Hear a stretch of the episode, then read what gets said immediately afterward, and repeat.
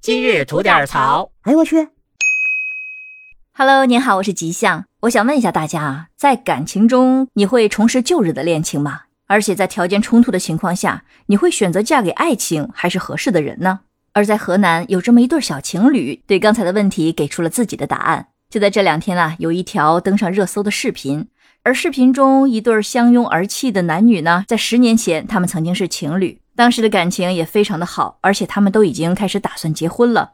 可是由于男方的家庭条件不太好，并且由于女方家庭提出的要求，男方也达不到，于是女方的父母就不同意两人在一起。后来在女方父母的干预下，这对有情人呢，无奈之下就被迫分手了。而那一次的分手却对两个人的打击都非常的大。但是女方在放弃爱情之后，在之后的十年也并没有嫁给任何一个家里觉得对她非常合适的人。而造化弄人，十年后呢，这对旧日的情侣却在同学的一场聚会中再次相见了。而即使是十年未见，双方依然在人群中一眼就认出了对方。两人在同学聚会散场之后，没有第一时间离开。男方先是问了女方一些近期的情况，问她这些年过得还好吗？女方勉强的笑着说：“凑凑合合吧。”然后女方又问男方：“你呢？应该是结婚了吧？估计孩子都挺大了吧？”男方却没有犹豫，直接说：“我还没有结婚呢。你呢？”女方听到男方这句话，心情也好了很多，于是说：“我和你一样，也还没有结婚呢。”男方听后一愣，随后就上去抱住了女方，而女方也紧紧的抱住了男方，于是两人相拥，喜极而泣。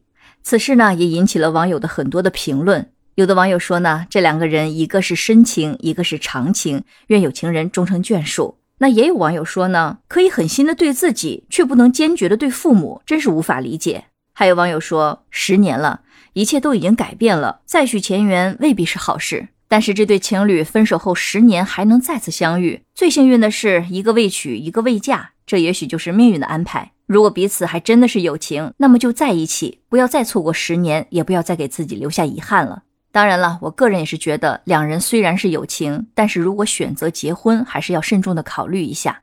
毕竟十年的时间过去了，两人的经历和人生轨迹各不相同，两人在一起是否还能找到当初那种相濡以沫的感觉，这个很重要。因为步入婚姻需要的可就不只是多巴胺了，我们还是需要在爱情和适合之间找到一个平衡点。只要心中确定了他就是对的人，那么就再也不要犹豫了。